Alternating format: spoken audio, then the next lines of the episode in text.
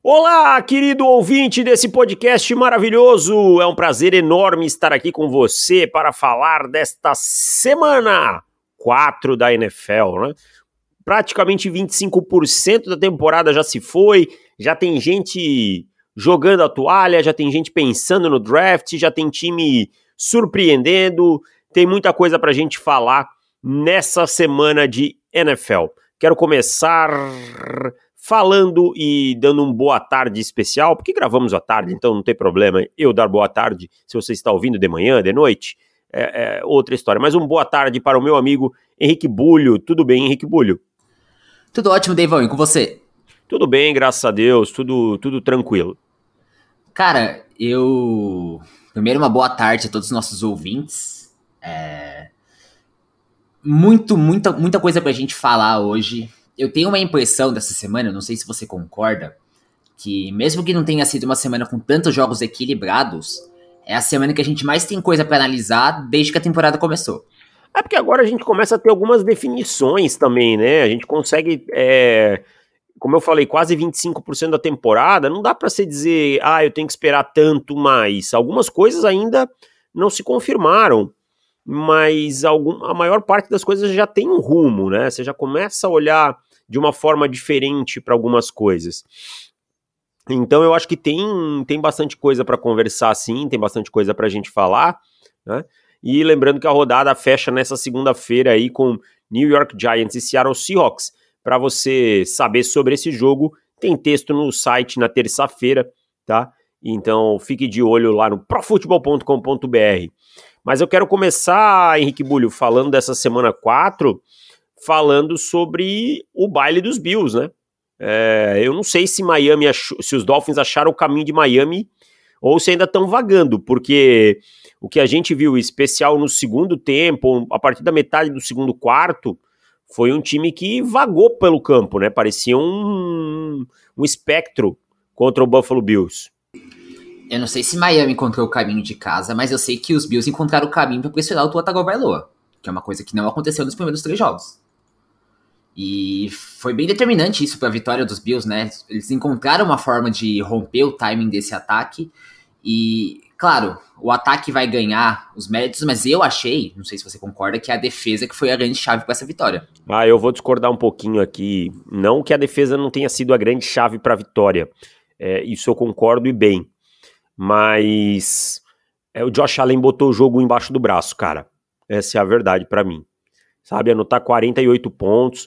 É, a defesa do Vic Fangio ainda não se encontrou, o Fangio ainda não conseguiu dar cara dele para essa defesa, tá? O Josh Allen colocou o jogo embaixo do braço, ele dissecou essa defesa. Eu pra posso ser foi... um pouco injusto com o Josh Allen, mas assim, é, eu acho que essa foi uma grande partida, uma grande mostra que quando ele não precisa ser o super-herói do time, quando ou melhor, quando o restante do time joga bem, ele não precisa ser o cara que resolve tudo sozinho. Os Bills jogam muito bem e ele, por consequência, tem grande atuação. Eu, eu acho eu vou, eu vou trazer um outro ponto. Quando ele não quer ser o super-herói. Porque a gente já viu os Bills jogando bem outras vezes e o Josh Allen colocando os pés pelas mãos, né? Então, eu, eu acho que assim, é, a gente precisa lembrar que às vezes o Josh Allen coloca os pés pelas mãos. Então ontem ele não quis ser o super-herói. Ele jogou com o que a defesa lhe deu, que eu acho que foi o mais, o mais impactante, né? É, a gente viu soltando a bola rápido, secando a defesa mesmo, tá? Eu acho que esse é o ponto principal, assim, do Josh Allen de ontem. Né? Foram 84% de passos completos. É. Vai falando desse, só vou encostar a janela aqui, porque resolveram quebrar o mundo ao lado, mas vai falando desse jogo aqui. Tudo bem. É, So, sobre a atuação individual do Allen, eu concordo que ele foi muito acima. É, além dos 84% de passes completos, ele conectou muito bem com o Stephon Diggs. Acho que saíram do cantinho do castigo, igual eu falei no texto assim. Um ponto importante do Buffalo Bills que eu acho que a gente pode mencionar é o seguinte: a gente passou a off-season inteira batendo que o time tava. É, não tinha feito nada de especial para competir numa AFC que tava assim, se armando muito forte. E essa continuidade está dando resultado. Beleza. Então a gente precisa é, dar créditos ao Sean McDermott desse ponto, tá? Ele precisa receber o, o, os méritos, porque a desconfiança maior era em torno da comissão técnica. Essa comissão técnica teve problemas é, na temporada passada, especialmente na pós-temporada. E aí, é, agora ela consegue dar a volta por cima. E falando em comissão técnica, a realidade é que ontem o Mike McDaniel e o Vic Fangio não encontraram alternativas para jogar contra o Buffalo Bills. Isso é problemático. Mas eu vou te falar uma coisa. Eu acho que esse tipo de partida, assim, olhando pela ótica do Miami Dolphins, eu ficaria preocupado, claro, com a defesa do Vic Fangio. Eu acho que ceder 48 pontos não é bom, embora o patamar tenha sido elevado com 70 na semana passada. É, eu pensaria o seguinte: ok, perdemos para um time muito forte, numa partida em que a gente não obteve respostas, e que foi bom para tirar toda essa expectativa de nossa, os Dolphins vão amassar todo mundo. Esse tipo de, de jogo eu acho que é bom, sabe? Um choque de realidade às vezes. É, mas eu, eu penso o seguinte: é, é, também dramático quando você vê o seu time executando tudo tão mal, né? No lado defensivo. Obviamente o sistema não, não respondeu, mas não é só sistema. Tá? O Vic Fangio não tacleia. Essa é a verdade, o Vic Fangio não tacleia. Quem tem que taclear é o Kader Corro, é o, é o Jerome Baker, é o... fugiu o nome, meu Deus, o Jevon Holland, tá? E os caras simplesmente não conseguiram taclear. O que os caras perderam de tackle ontem foi uma grandeza. Né? Jevon Holland, Brandon Jones, David Long, todos esses caras perdendo tackles de rodo. Né? Então é, é uma coisa assim muito, muito, muito preocupante, cara. Porque não adianta, você pode colocar o sistema que for. Se você não taclear bem, cara, não vai funcionar. E, e assim, quando é que Miami vai começar a taclear? Porque teve esse mesmo problema contra os Los Angeles Chargers tá? Isso eu não estou dizendo que Miami não teria tomado pontos ou que o sistema do Fendi é isento, não é isso que eu estou dizendo. Mas precisa encontrar respostas. No lado ofensivo da bola, eu acho que o time parou de correr muito cedo também, sabe? O Monster teve uma partida tenebrosa, mas o time precisava ter insistido um pouco mais nesses sweeps, nessas, nesse tipo de jogada. Colocado a bola no perímetro para os seus recebedores. Então eu acho que, além de a defesa dos Bills ter feito um grande jogo. Acho que o Matt Milano vive uma temporada fabulosa. Além de o Josh Allen ter dissecado o jogo, o Stephon Diggs ter jogado muito, o Sean McDermott também, e a comissão técnica dele, o Ken Durst e tal, deram um baile na comissão técnica do Miami Dolphins ontem. Eu sinto que foi um, um erro considerável do Vic Fangio e, e, um pouquinho do Mac McDaniel também, de colocar o Killer Corral para marcar o Stephon Diggs. Sabe, ele jogou tão no slot no ano passado, por que, que você coloca o cara para marcar um excelente recebedor no outside? Eu acho que Miami sofreu muito por essa decisão. E, e, outra coisa, o Jevon Holland, que você mencionou, ele parecia alérgico a taclear ontem. Parecia que tinha jogadas que ele não estava interessado em taclear. É, e, é um jogador que desde os seus tempos de college football tem esse problema, mas que tinha evoluído nesse ponto e agora parece ter dado uma regredida. Mas a gente viu no miolo da linha defensiva não conseguindo criar nada sabe? Christian Wilkins, esses caras não venceram um embate. Não venceram um embate. O James Cook não é um running back de quebrar tackles. Mas ontem ele passava limpo quando ele tinha essas corridas pelo meio, né? Toda hora alguém chegando no segundo nível. Sem o Jalen Phillips, mais uma vez eu volto a dizer, o Bradley Chubb é um jogador extremamente superestimado na liga. Mais uma vez não se provou, sabe? Não conseguiu criar nada. Sem o Jalen Phillips, esse time não criou nada. Sabe? Ah, o Chubb criou uma pressãozinha aqui, outra ali, mas muito pouco quando você enfrenta o Josh Allen, sabe? Então ontem a linha ofensiva dos Bills também dominou. Então, assim, Miami precisa de respostas quando enfrenta, defensivamente, quando enfrenta esse tipo de time. Já sofreu contra os Chargers e sofreu muito ontem contra os Bills, tá? Não adianta só responder contra o New England Patriots ou contra o Denver Broncos. Precisa responder contra times da prateleira mais alta.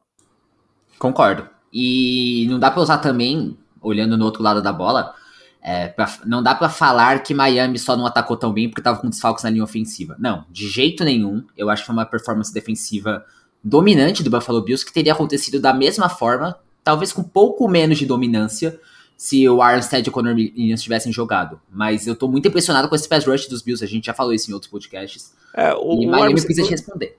O Armstead, quando ele saiu, Assim, não notei que o, que, que o desempenho da, da, de onde ele estava foi preponderante, sabe? Aqui a verdade é que o Teron Armstead, cara, ele tá a um passo da bacterialização. Sabe? O que, que é a bacterialização? A bacterialização é o cara que nunca tá disponível, que você não pode mais nem considerar ele desfalque. Tá? O Armstead vive machucado, cara. Sabe? Óbvio, tô exagerando um pouquinho, né? O, o, o David Bakhtiari é um cara que vem tendo muitos problemas nos últimos anos. Mas o, o, o Armstead também não, não tem ficado saudável, né? Então, é, quando alguém fala, ah, o Terrell Armstead é o desfalque, eu já não considero mais. Essa é a realidade. Então, assim, mas assim, a gente não pode deixar de dar méritos pro Buffalo Bills, sabe? É, os Bills jogaram demais, o fino da bola ontem. E, e assim, uma diferença também é, na rotação, sabe? Mental, assim, do, do time. Um time jogando a mil por hora e o outro, quando deu a primeira adversidade, isso, me, isso eu acho que o torcedor de Miami tem que ficar preocupado. O time se abalou, se abateu, se encolheu, tá? E Buffalo não, Buffalo seguiu jogando. Sim, Tomou... e era um jogo que estava equilibrado até o, o comecinho do segundo quarto, né? As quatro primeiras postas foram touchdowns. Exatamente. Então, assim, quando o Buffalo encontrou uma resposta para o que Miami fazia, Miami se encolheu. Buffalo seguiu grande, né? Quando não teve resposta nas duas primeiras campanhas. Claro, o fator casa, tudo mais, mas uma vitória maiúscula de Buffalo com todo o mérito, né? O placar acho que o placar para mim exemplifica bem o que foi o jogo, tá? 48 a 20 ficou um ótimo placar aqui. Você tem também. algo a mais sobre esse jogo? Não, eu acho que não. Eu acho que Buffalo ele só assim, pode estar mostrando que é uma, assim, uma fortaleza na AFC que talvez a gente tenha descartado no primeiro momento e que realmente vai estar tá brigando lá em cima de novo. É, mas é que o começo de Buffalo foi muito estranho, né? Então, eu acho que é até natural ter, ter gerado uma desconfiança. Outro time que vem vencendo o Bulho e que eu acho que merece mais crédito, tá? É, que merece mais carinho aí, é o Baltimore Ravens. Eu sei que os Ravens venceram ontem por 28 a 3 o Cleveland Browns e o Deshaun Watson não estava em campo e tudo mais. Mas a verdade é que os Ravens têm quatro jogos, três vitórias, tá? Perderam um jogo para os Colts em que eles tiveram a oportunidade de ganhar, é, tentaram uma quarta descida, tentaram ganhar o jogo. Um jogo assim que eu dou mais mérito para os Colts do que é, demérito para os Ravens. E os Ravens, assim, sem alarde, sorrateiramente já lideram essa divisão. O que, quando a gente para para olhar a lista dos contundidos dos, dos Ravens, merece aplausos, né? Total, posso até citar os nomes aqui? Manda bala. Cara, quem tava fora ontem? Eu, eu sei que o Watson tava fora e tal, você mencionou isso, mas não é como se os Ravens estivessem completos. Sem Odell, sem Rashad Bateman, sem Ronnie Stanley, sem David Ojabo, sem Marlon Humphrey, sem o Marcus Williams e o Morgan Moses também saiu no meio da partida. E a gente e vale lembrar que o Tyler Lindenbaugh já perdeu jogos por lesão. Então assim, lesão acontece com todo mundo. Exato. Tá? Aí você chegou num ponto para mim que é perfeito. A gente não pode ficar toda hora, ah, mas o time tal tava sem jogador X. Tudo bem, claro, eu sei que no caso dos Ravens eu nem vou entrar no mérito da derrota dos Ravens, sabe? Porque você perde o quarterback titular, você já perdeu o seu principal running back e tal. Claro que impacta. Mas todo time vai ter jogador machucado, cara. A questão é como você passa pela tempestade. E se você olhar esse time dos Ravens, é, mesmo com muitos desfalques titulares, é um time que é muito bem treinado. Eu, eu até mandei mensagem para você agora há pouco falando isso. Isso é o que mais chama a atenção, o que mais impressiona. O quanto esse time executa bem as suas tarefas, executa bem as jogadas. Isso é um sinal de uma boa preparação, mesmo que você esteja sem os seus caras mais talentosos em campo. É, é isso mesmo, cara. Eu acho que é um ponto muito importante, assim. O Lamar Jackson tá sendo espetacular, né? Não, não, não tá sendo espetacular. Mas ele tá sendo eficiente, cara. Que é mais importante nesse momento. Eu falo assim, esse ataque ele ainda não ganhou tração. Não, não ganhou tração. Mas é difícil esse ataque ganhar tração com essa quantidade de desfalques. Você tá sem o seu left tackle, e aliás, Vamos falar que o Ronnie Stanley logo vai entrar nessa bacterialização também, tá? Se não começar a ficar em campo com mais consistência, tá? Você perdeu seu center por grande parte da por, por boa parte dos jogos até agora. Você tá sem o seu running back titular. O Melvin Gordon tá jogando, tá? O Melvin Gordon tá jogando. Só pra vocês terem ideia. E você tá sem dois dos seus três wide receivers principais. Então, cara, é difícil você tá implantando um novo sistema, tá? Então é difícil que esse ataque ganhe tanta atração. Então, nesse momento, o que o Lamar Jackson tá fazendo é o quê? Cuidar da bola, né? Ele tem uma interceptação na semana 1 e não tem mais nenhuma, tá? E sendo sólido, cuidando, é, gerenciando o jogo, tá? E é o que ele tem que fazer nesse momento, cara. Usando as pernas quando necessário, sabe? Não, a semana passada contra a Indiana, Indianapolis teve 90 jardas, nessa teve um pouco menos, mas anotou dois touchdowns, né? Precisa ainda cuidar um pouco melhor com os fumbles, mas tudo bem, não, não é um fator aqui. E no lado defensivo, o time também tem conseguido produzir. O Roquan Smith, cara, é, foi uma das melhores trocas aí dos últimos anos. Ele tá em todo lugar, cara. É bem é. impressionante ver ele jogando futebol americano. É, eu, eu, acho que ele é pegada. Eu acho não, tenho certeza. Ele é pegada a Fred Warner, sabe? Os caras estão em todos os lugares, cara. E, e, assim, você vai lembrar da defesa do Baltimore Ravens. Ela muda, ela dá um salto de patamar desde a chegada do Roquan Smith. Sim, porque o time tinha muita fé no Patrick Quinn, draftou ele na primeira rodada e claramente foi um upgrade muito grande. O Patrick, o Patrick Quinn, inclusive, quando ele está em campo agora, ele até joga melhor porque tem menos essa pressão de, nossa, sou o líder da defesa, preciso fazer alguma coisa. Mas um, um, ponto importante sobre tudo isso que você falou do Lamar é o seguinte: os Ravens fizeram isso ontem, contra o que a gente falou na semana passada que era a melhor defesa da NFL. Isso também tem que entrar em conta. O Lamar Sim. ontem. Eu... Sim, um ponto muito, muito válido. A defesa que para mim era melhor. Eu sei que a ausência ofensiva impacta na defensiva, mas a verdade é que o, o, os Ravens anotaram 28 pontos contra a melhor defesa da liga até, até essa semana. Sim, e o, o primeiro touchdown pro Mark Andrews é, é uma beleza do Lamar. Ele tá indo para trás, ele faz um, um passe completamente perfeito em termos de precisão, com cobertura dupla praticamente. Então, assim, eu tô vendo um Lamar passador que eu esperava ver e que ainda é um trabalho em progresso, porque estamos na semana 4 com um novo coordenador ofensivo. Eu tô vendo o Baltimore Ravens que tá eficiente, como você mencionou. Eu acho que o Lamar tá até jogando de forma é, mais espetacular do que você pensa nesse momento. E o ponto principal desse ataque eu acho não, que é o seguinte. Eu, eu, acho, eu acho assim, eu acho que quando eu tô falando espetacular aqui, é não colocando grandes números, sabe? Quando você vai olhar os números, o Lamar não tem um jogo de 400 jardas, uma quantidade enorme de big plays e tal. Por isso que eu falo que ele não é esplendoroso nesse momento, mas é muito eficiente, o que é importante. Sim, sim. Eficiência. Eu acho, eu acho que esse ponto ele é válido, não chega nem a ser uma discordância em si. E, e, principalmente, cara, o, o Lamar, ele com a bola, ele sempre faz as coisas acontecerem. O que a gente vê, eu tenho essa impressão dos primeiros quatro jogos, tá? E por favor, me fale se você não sente isso. O Lamar Jackson, ele tem cada partida a mais, mais comando do ataque. Exato, cada vez mais na mão dele, cada vez mais controle da linha de scrimmage e tudo mais, né? Eu, eu concordo 100%. E é legal de ver, porque ele é um cara que é capaz de fazer isso que a gente não viu no ano passado. E um dado que eu acho que mostra essa eficiência muito bem. Os Ravens eles tiveram 15 posses de bola na red zone nessa temporada. Lançaram interceptação na semana 1. Desde então, marcaram pontos em todas, com 12 touchdowns e 2 field goals. Ó, oh, 12 então, assim, touchdowns, né, cara? É, em 15 dá o quê? Dá 75% de touchdowns. É muito não, bom. Não, dá 80. 80, comprei. Ah, claro, claro. Por, é 15, tá certo, é. 80%. Então, cara, é, é muita coisa, sabe? E é, é, eficiência. Essa é a chave. Eu acho que essa é a chave do Baltimore Ravens liderar a AFC North, mais do que um Cincinnati Bengals que nesse momento está totalmente combalido, mais que o Cleveland Browns que está lidando com lesões tal qual os Ravens, e mais do que o Pittsburgh Steelers está vivendo muito na promessa e pouco na execução. Essa para mim é a grande chave do Baltimore Ravens.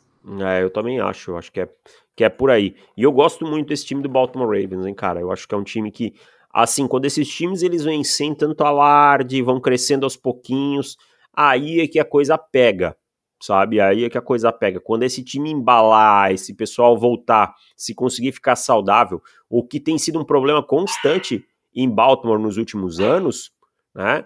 É, a gente vai ver um time aí bem mais cascudo, tá? Tivemos uma participação especial agora no podcast aqui, tá? Acho que deve ter pego no meu microfone. Se você não conhece, essa é a pequena Charlotte, tá? A, a minha filha com, é, é, canina. A nossa mascote. É, é, como diria o Chaves, nossa massacote. E então, acostume-se que de vez em quando teremos algumas intervenções dela aí no, no podcast, tá bom? Que ela ainda tá naquela fase é, de conhecer tudo e cheirar tudo e morder tudo. Mas vamos seguindo aqui, Henrique Bulho, vamos em frente. É, gostaria de sua opinião, você viu o jogo depois também, né? Eu, eu vi também, porque eu estava trabalhando nessa hora em Bills e Dolphins, e eu vi o condensado à noite de Eagles e Commanders. Gostaria de sua opinião. Deixe o seu lado torcedor de lado, esqueça-o, né? Porque você não viu na hora, então já, já mornou o seu coração dessa vitória do Philadelphia Eagles sobre o Washington Commanders? É, primeiro que eu não vi ontem, ontem foi um dia duríssimo, só vi os jogos que estavam na TV, porque estava sem internet. Cara, eu eu penso o seguinte. surreal ficar sem internet em 2023. Pelo né? domingo, cara. É. Não, e tá sendo constante aqui. Esse tá sendo um problema que. Assim, dei uma ligadinha muito amistosa pro pessoal da, que fornece, porque tá sendo bem constante. Ainda mais no domingo, que é o dia que a gente mais trabalha. Vou falar uma coisa para você, Deivão. Eu sinto que o Philadelphia Eagles, se tivesse perdido a partida ontem, eu estaria menos preocupado do que eu estive, por exemplo, com a derrota do Dallas Cowboys. E por que isso? Ontem tudo que podia dar errado pro Philadelphia Eagles deu errado, tá? Eu acho que intercepta a interceptação dropada na endzone, é, o fumble que foi recuperado para touchdown, algumas faltas. O juiz deu uma falta no Zach Cunningham, que não é nem reclamar de arbitragem, é só porque ele falou 52, o 52 nem em campo tava. Assim, o Washington Commanders jogou muito bem, tá? Dificultou demais a vida do Philadelphia Eagles. Eu, eu acho que chegar, Philadelphia... eu ia chegar nesse ponto aí. Eu ia chegar bem nesse ponto aí. Sabe, e, como... e só para concluir, os Eagles jogaram bem. Os Commanders jogaram muito bem ontem também. É isso, de como a, a, gente tem que mudar um pouco o viés da análise. Eu falo a gente, eu falo eu, você e todo mundo que analisa, sabe? Por muitas vezes a gente olha só para um lado. Ah, os Eagles eram favoritos, então eles sofreram para ganhar. Isso quer dizer que eles jogaram mal. Não, o Washington jogou bem. E te digo mais, tem um ponto que eu acho que eu não vi ninguém falar ainda. Tá? Ah, não é porque eu tô falando, é porque eu pensei nisso faz três minutos. O Washington veio de uma traulitada contra o, o Buffalo Bills. Isso mostra uma coisa, uma força que não se mede em números, tá? Não se mede em número de passes completos, nada. Esse time podia ter esmorecido, e eu falei isso depois daquele jogo. Eu falei, ó, foi um choque de realidade para Washington. Foi muito um, ok, é, vocês não são dessa prateleira aqui. E quando na verdade não é. Washington jogou bem. Então isso aumenta ainda mais aquela vitória do Buffalo Bills, tá? Mas o Washington ontem, o Sam Howell, para mim, ele tem os problemas, às vezes ele segura um pouquinho mais a bola, ele força uma bola aqui, outra lá. É um cara que tá tendo seu, a sua primeira temporada como titular, mas o Sam Howell, para mim, ele tá ganhando esse time, tá? Ele tá ganhando a oportunidade. A campanha dos dois minutos finais para lançar o touchdown na última bola tá? Depois de ter soltado uma bola que ele ia tomar o sec, ele soltou para ter pelo menos um segundo e mais uma jogada, me mostra um quarterback que tem uma coisinha aí interessante. Foi mal contra os Bills, óbvio, ninguém tá discutindo isso, mas que tem algumas coisas interessantes. E eu acho que o Sam Howell ontem já foi uma partida que ele mostrou essa evolução em soltar a bola mais rápido, sabe? Ele sabia que, que o mismatch da linha ofensiva era muito grande. Ele não podia segurar muito a bola, senão ele ia sofrer bastante pressão. Até para pegar aqui os números, ele sofreu 5 sacks, que não é um número nada baixo, mas, de novo, o que a gente falou... É, já baixou de 9 de, nove de uma semana para 5 cinco na outra, né? Já começa a dar uma melhorada. É, se você quer ver pelo copo meio cheio, são menos, quase menos 50%, assim. É, é. E é o que a gente falou de comando, Deivão, eu acho. Porque o Lamar Jackson, ele tá tendo mais comando do ataque dos Ravens. Ok, merecido. Mas o Sam Howell, ele tá conquistando isso. E ele tá merecendo. Sabe? A gente vê que ele tá cada vez mais confiante. Eu sinto que ele não se abateu nem um pouquinho o que aconteceu lá na semana 3. Ele veio para esse jogo e falou: Ok, os Eagles, são, os Eagles são bons. tudo bem, vamos lá, vamos fazer o nosso melhor, vamos jogar de forma eficiente, vamos cuidar da bola principalmente. E o resultado disso é um jogo muitíssimo equilibrado, porque os Commanders executaram um plano de jogo ofensivo bastante consistente. Especialmente atacando o meio do campo, né? É, em profundidade ele teve um pouco mais de dificuldade, ainda não, não é um, um, jogador consistente, mas atacando o meio do campo ali entre 11 e 19 jardas foi muito bem, assim, o Sam Howell, é, soltando a bola nesses passes também na lateral, conseguiu colocar um bom toque nessa bola. É um quarterback que vai ganhando o seu espaço aos pouquinhos. Agora, o Philadelphia Eagles, essa oscilação até a semana 4, quanto ela preocupa? Porque assim, a gente sabe, a mudança de coordenador, ela impacta, dos coordenadores, né? Ela impacta.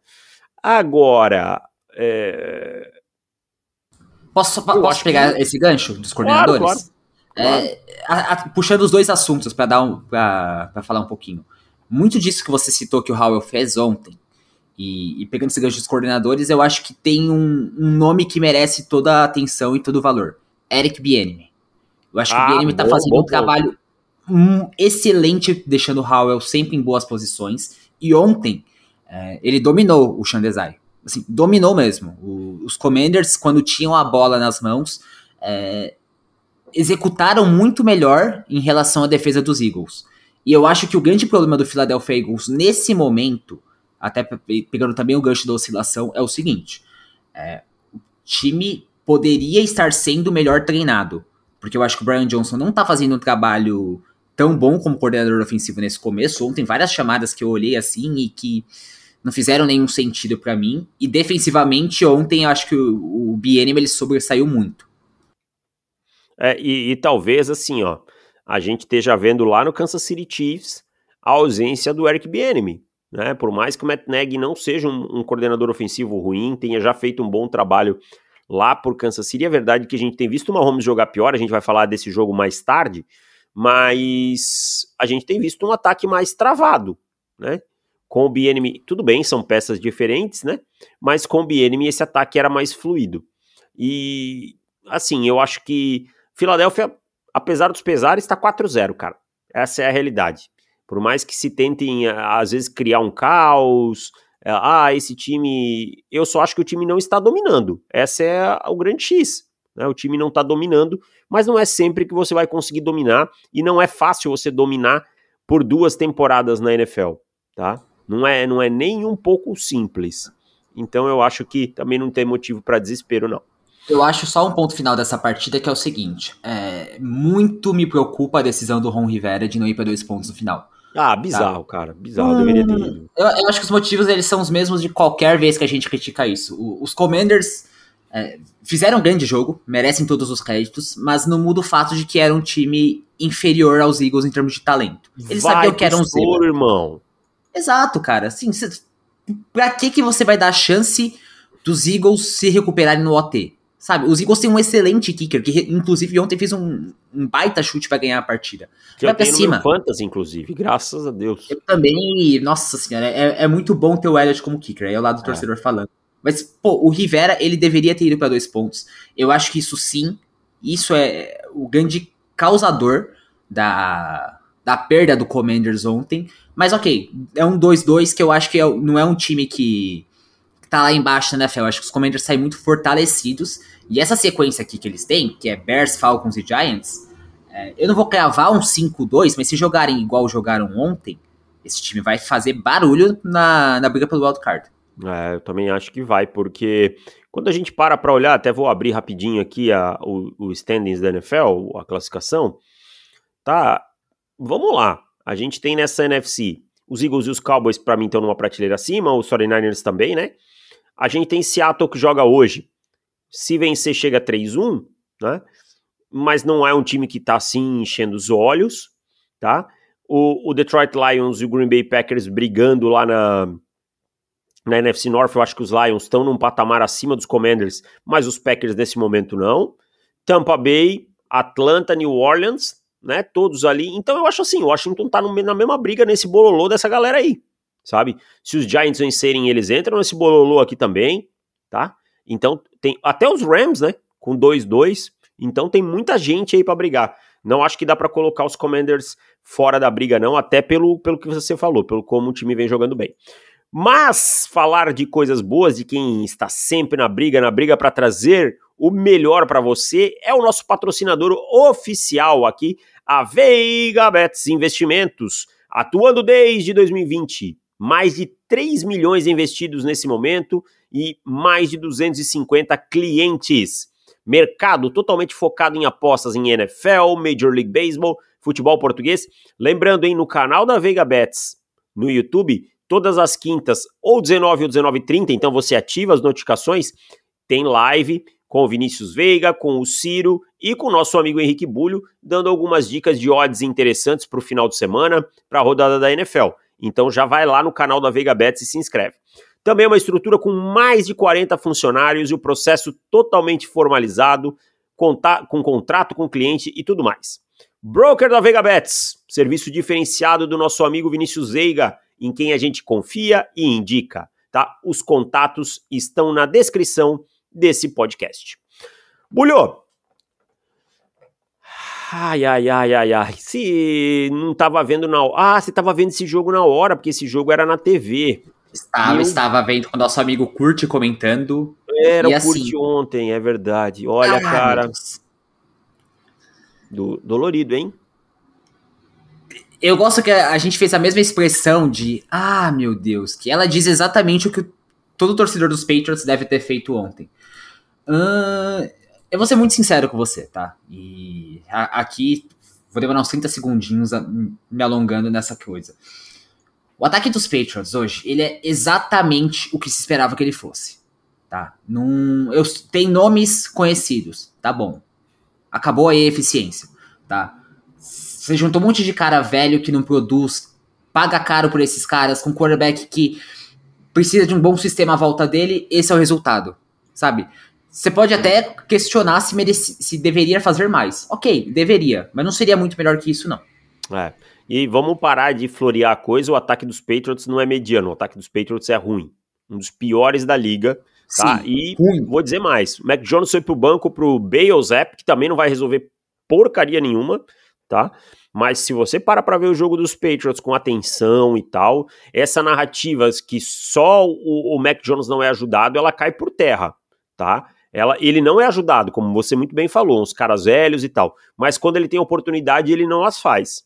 Aquela interceptação que virou uma pick six, tá? Ele tinha duas janelas enormes no meio do campo e o pocket limpo. Ele sai do pocket, tenta um passe cruzado. Bizarro, tá? Tem outras jogadas cruzando no meio do campo em que ele só precisa colocar a bola no recebedor. Ele segura até o ponto que a marcação chega e o passe vira o passe incompleto. Então, assim, o Mac Jones é um quarterback abaixo da média nesse momento também. Ah, ele pode ser um titular sólido? Pode ser que ele seja, em algum momento. Mas não dá para esperar que o Mac Jones seja mais do que um quarterback no seu melhor momento, um quarterback de wild card. Essa é a verdade. Para mim, essa é a verdade. Cara, mas é, o problema do Mac Jones, indo até além do que você falou, é o seguinte: ele não é ajudado. Ok. Concordo que ele não seja. Concordo que o ataque dos Patriots fica devendo em milhões de aspectos. O que, que ele faz para melhorar esse ataque? Sabe, a, a, até que ponto a gente vai pegar na mãozinha do Mac Jones como quarterback de primeira rodada e ficar, nossa, mas a culpa é que ele não tem recebedor. É igual o Justin Fields. A mesma coisa. Exato, tipo, não, não dá pra passar esse pano sempre. Sabe, você espera essa evolução, você espera que o cara por que, que nós temos que tratar o, o Zach Wilson e o Justin Fields diferente do Mac Jones? Porque o Mac e Jones a gente passou um... anos batendo no Zach Wilson. É, a, porque o Mac Jones teve um bom primeiro ano lá em 2021, um bom, sólido, né? Volto a frisar, tivesse sido em Tennessee, ninguém tinha falado 30% do que falou. Não tem Sabe, porquê, cara. E, e, quando chegou nos playoffs, apanhou. Cara, só, só, só pra eu te passar a bola, outro cara quando é que o Bill Belichick vai ser, começar a ser cobrado por, esse, por essa montagem? Porque o elenco é montado por ele e esse time é a sua cara e feição. Tá? Ah, mas ele ganhou seis títulos. Beleza. Então bota os anéis para jogar, porque os jogadores não estão dando certo. Não mesmo, foi a pior derrota da, da carreira dele, inclusive, né? É. E, pô, o, o Belichick ele tem o quê? 70 anos, ele já ganhou não sei quantos Super Bowls, acho que ganhou 9 ou 8. E aí contando, claro, com ele como coordenador defensivo. Pô, pelo amor de Deus, o Belichick não sabe, não, não consegue ajudar o Mac Jones a virar um quarterback menos assustado claro quando sabe. a pressão chega? Claro que ele sabe. Pô, pelo amor de Deus. E, eu também sei um monte de coisa. Eu também sei, eu também sei fazer algumas coisas na, na cozinha. Mas se eu não quiser fazer para ajudar minha mulher, eu não faço, entende? Sim. Se eu quiser concordo. ser teimoso e dizer para ela, ah, eu não vou levantar aqui do sofá, né? Porque eu tô com preguiça, tá? Eu não faço. Eu também sei varrer o pátio, mas se eu tiver com preguiça ou se eu for teimoso e achar se que. Se a gente não quiser gravar o podcast? Isso. É isso, cara sabe? Se a gente for teimoso e disser assim, não, um podcast só na quarta-feira, as pessoas que nos esperem para ouvir sobre a rodada. Eu posso fazer isso, mas eu tô sendo, tô fazendo mal o meu trabalho, certo? Sim. Então... Não, é, então e, e, chega a ser até irresponsabilidade se você olhar, porque, pô, cara, desculpa, torcedor... Tá nem, olha, olha o ponto que os Patriots chegaram, Bulho. Os Patriots tomaram 38 a 3 dos Cowboys e nós não falamos dos Cowboys ainda, cara. Sim. De tão ruim que os Patriots foram. Não, e pô, os Patriots podiam estar 0-4. Sabe? Ganharam uma partida dos Jets e o Zach Wilson foi tenebroso. Sim. E que os Patriots também foram, tenebrosos. Também. Encontraram o touchdown com o Farrell Brown, que parece ter uma balsa quando tá arrancando. Uhum. É, torcedor dos Patriots. Desculpa, cara, mas é que ele não ia chegar nunca na endzone, cara. Eu tava fazendo esse jogo aí, parecia que ele não ia chegar nunca. Até falei pro Matheus no Matheus Sumano no off, né? Falei, cara, achei que ele não ia chegar na endzone, bicho. O cara não chegava nunca. Não, e, e pô, ele é o terceiro, o terceiro Tyrande dos Patriots, não é? É, o terceiro, é. Joga quando é pacote 12 e entra o Gesick. Ó, eu vou falar uma, uma, parada que eu tenho certeza que é, essa eu sei que você vai concordar. E aqui é um, é um recado muito honesto pro torcedor dos Patriots. É, a gente não tá criticando o time porque a gente sente prazer nisso. Não, cara, não tem como estar satisfeito com o que o time está apresentando. Não tem desculpa, não tem. É, assim, não tem como a gente fingir que as coisas estão bem, que é um problema. Não, faz quatro anos que os Patriots não são consistentes. Chegaram nos playoffs de 2021 aos campos e barrancos, e quando enfrentaram uma equipe boa, é, sofreram. A versão de 2023 do New England Patriots não é boa, não é consistente, não é forte, não vai ameaçar. E a torcida sabe disso. Eu, eu acho que o torcedor dos Patriots sabe disso. Ele tem que, sab tem que saber que esse time precisa de reformulação muito mais intensa do que só ficar mudando pecinhas no ataque todo ano. Filosofia, né? Filosofia. Precisa mudar alguma coisa na filosofia. É aquilo que a gente já comentou do o do your job tem que valer para todos, né? Inclusive para quem o propagou por muito tempo. Então, fica aqui uma crítica explícita realmente à comissão técnica do New England Patriots e a montagem de elenco dos Patriots que é, principalmente no lado ofensivo, tem sido pobre, desperdiçando uma boa defesa. Agora, os Cowboys não tem nada a ver com isso, né, cara? Os Cowboys deram uma volta por cima depois de uma derrota dura lá contra a Arizona. Eu acho que o ataque moveu bem a bola, né? Eu acho que quando você vê o Dak Prescott jogando e o Mac Jones no mesmo jogo é um contraste muito grande.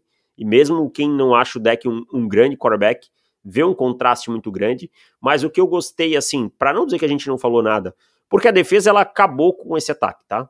O, o, o a, a, analogia que eu fiz hoje de manhã é o seguinte: quem tá mais.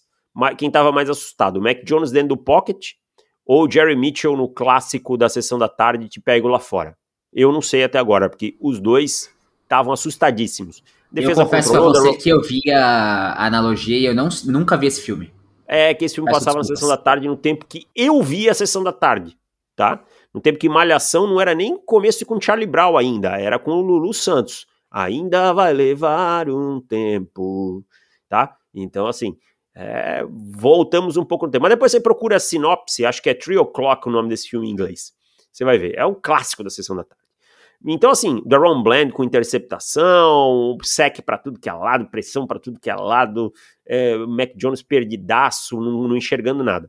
Mas no lado ofensivo, o que eu gostei é como eu vi alvos aparecendo, sabe? É, é preciso dizer isso. O Tony Pollard não teve lá um grande jogo, mas a gente viu muita gente recebendo bolas, né? A gente viu o Jake Ferguson, Gallup, Tolbert, Lamb, Cook, é, os running backs todos sendo envolvidos, o, sabe, muita gente aparecendo, mesmo que não com uma produção gigantesca e tal. É, eu gostei disso no, no Dallas Cowboys de ontem. Eu gostei muito do Jake Ferguson jogando. Se eu não me engano, eu, pelo que eu vi mais cedo, ele, te, ele agarrou todos os passos lançados na direção dele. E assim. Sete passes, sete targets, sete passes. E 77 jardas, né? 77 jardas, isso. É, uma linha praticamente perfeita. O, o ataque dos Cowboys é um ataque que precisa de um tight bastante produtivo no jogo aéreo. Eu acho que o time talvez tenha vacilado um pouquinho, deixar o Dalton Schultz sair. Mas eu acho que eles acreditavam muito nessa nessa evolução do Ferguson. Ele dava, deu alguns sinais na temporada passada, sabe? E tá, e tá justificando, né? Ontem ele teve o melhor jogo da carreira, inclusive. E, cara, uh, eu, eu penso o seguinte: o que você falou dos alvos é bem verdade. O deck eu acho que ele comandou muito bem a partida, ele fez muito bem o papel do game manager que ele precisa fazer. Nos Cowboys me impressionou a pressão que eles conseguiram imprimir no Mac Jones, mesmo que você olhe e pense que o time só teve dois sacks. Eles estavam o tempo inteiro no backfield.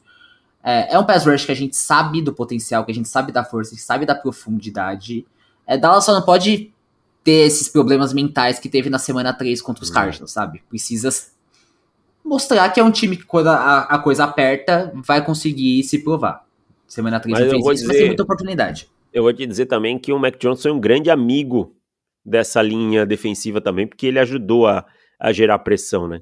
Algumas vezes saiu do pocket, algumas vezes segurou a bola mais do que deveria e tudo mais. Então também deu, deu uma boa mão para essa linha defensiva dos Cowboys. É estranho pra... olhar por isso, porque o Mac Jones era um cara que a gente olhava como quarterback muito sólido nesses fundamentos saindo do college, né? Um cara que sabia Exatamente. entender o que a defesa o que a defesa estava te dando. O problema do Mac Jones é que ele não tinha tanto potencial que a gente via.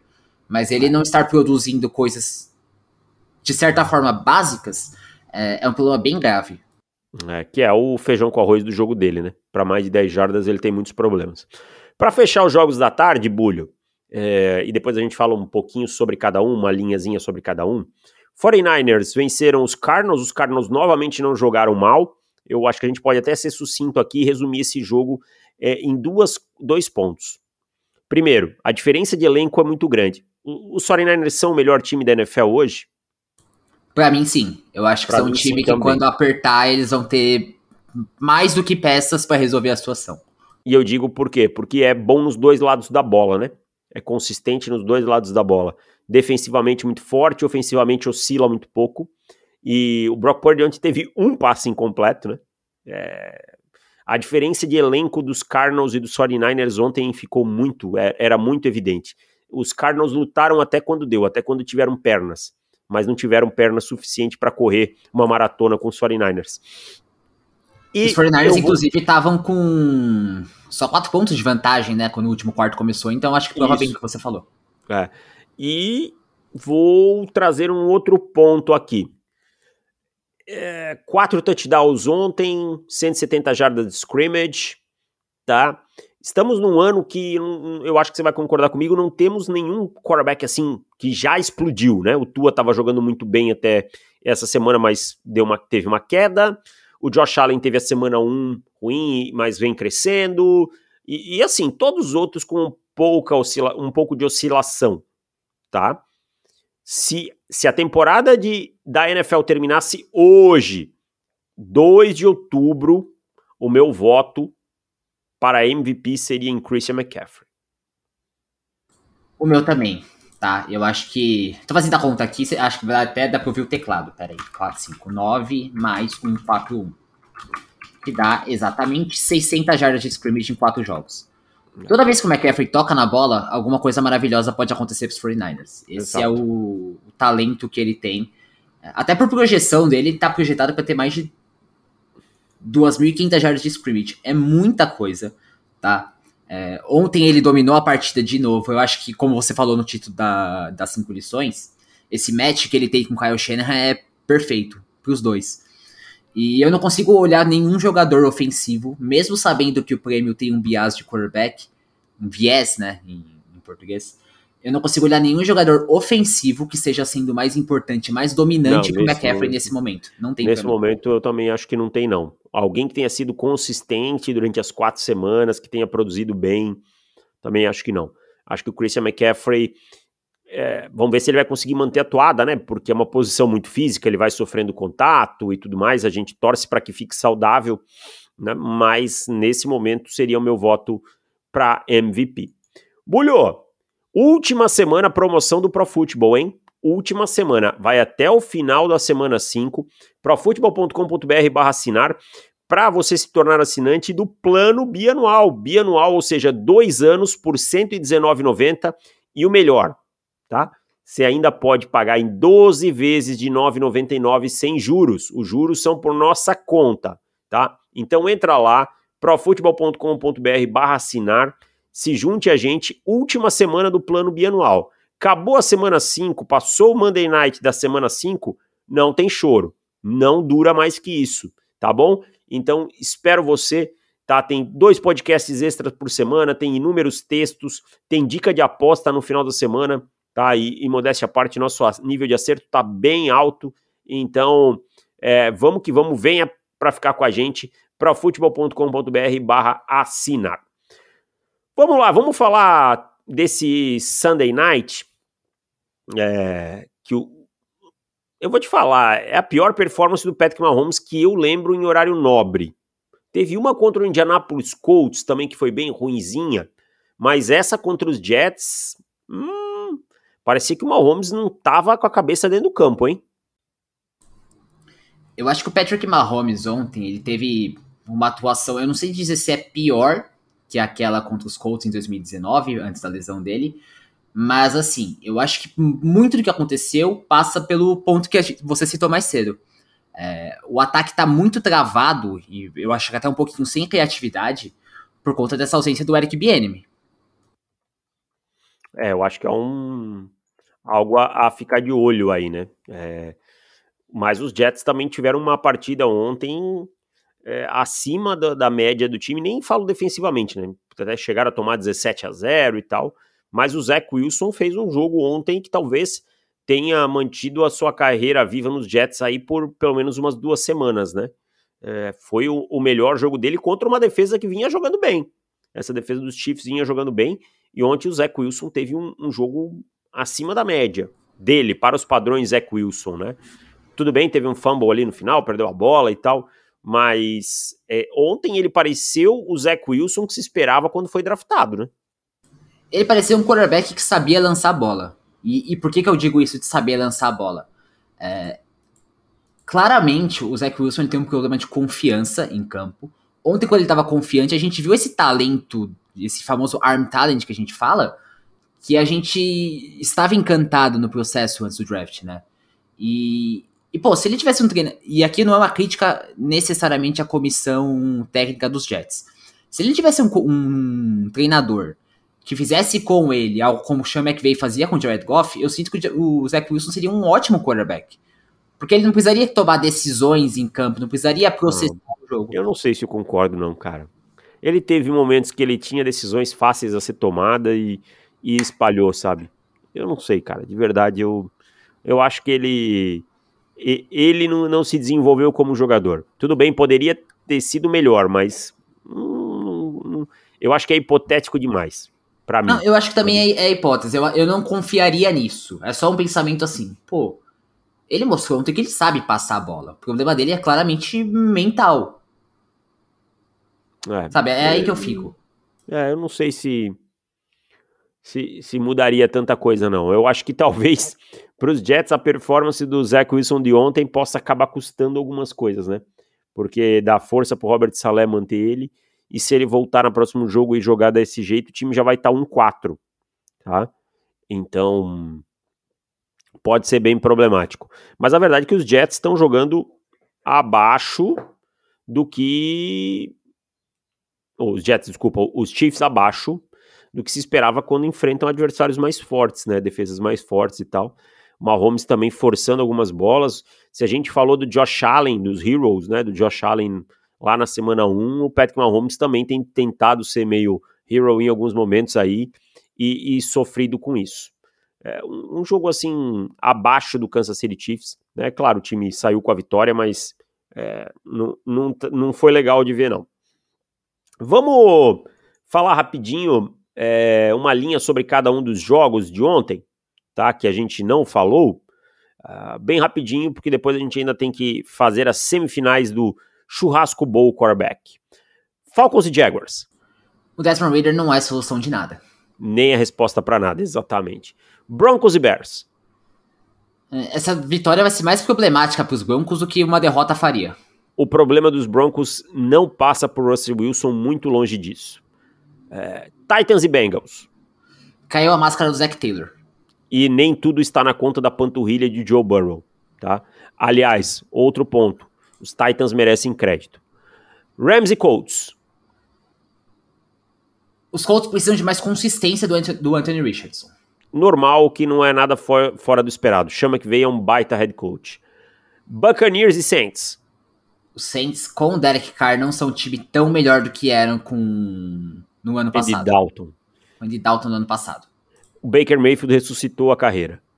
É, Panthers e Vikings. Cara, esse, esse eu não consegui nem separar uma linha. Eu acho que dizer o seguinte: o, o Carolina Panthers está vivendo um inferno de novo, precisando de, de se apegar em coisas pequenas e o time não é bom. É, eu vou falar uma linha. Jogo duro de assistir. Perfeito. Texans e Steelers. CJ Stroud é muito cara dos Texans. E Nico Collins é um baita wide receiver. É, Raiders e Chargers. Kalil Mack ainda dá um caldo. Seis sets. É, esperamos. Os Chargers têm alergia a vencer de modo tranquilo. Tá? Você que ficou com a gente até agora aqui, ótimo, agradecemos a sua é, companhia. Você que gosta de futebol americano, mas agora nós vamos para o momentinho groselha. Nós precisamos acabar uh, o churrasco bowl quarterback, aquele quarterback que nós convidaríamos para um churrasco. E estamos com as duas semifinais né, nas conferências. E quero começar rapidamente com a NFC. Jared Goff ou Jordan Love? Repetindo o confronto da última quinta-feira. Pô, essa é difícil, porque eles, os dois eles são caras que eu chamaria pro churrasco. Eu acho que o Jared Goff ele seria um cara que eu conversaria mais jogando um truco. Também, vou com o Jared Goff aqui, o resultado é o mesmo de quinta-feira. Dak Prescott ou Justin Fields? Eu vou ficar com o Deck porque eu acho que o Fields ele passou uma impressão bem ruim de culpar os outros nessa última semana. Então também, Sabe, vou queimou, com o Deck. Queimamos a carne. A, a culpa é. é. de quem? Ah, a culpa do churrasqueiro. O, Vai lá, o irmão, Dak faz Prescott, Dak Prescott, o Walter Payton Man of the Year, né? Então, é, Goff e Deck estão na final da NFC. E na AFC, Rodgers ou Lamar? Pô, essa é duríssima. Quem você pega? Rodgers. Eu mas... também, mas duríssimo. É, vou ficar com o Rodgers aqui, acho que o Rodgers é, tem mais história para contar. Burrow ou Patrick Mahomes? Eu vou Mahomes. ficar com o Mahomes para finalmente nós ter um Burrow ou um Rodgers Mahomes, Mahomes e Rodgers, é, é, justíssimo. Eu acho que o Mahomes, ele, ele podendo contar assim, pô, a Taylor Swift é legal, ele, ele contando os encontros deles com celebridades ia ser legal. Então, temos as finais de conferência. Goff e Deck, Rodgers e Mahomes tá? Voltamos na semana que vem para a final e depois a final a gente vai abrir para o voto popular. Muito obrigado a você, meu amigo Henrique Bulho, muito obrigado a você que ficou com a gente. Tamo junto, um abraço e tchau!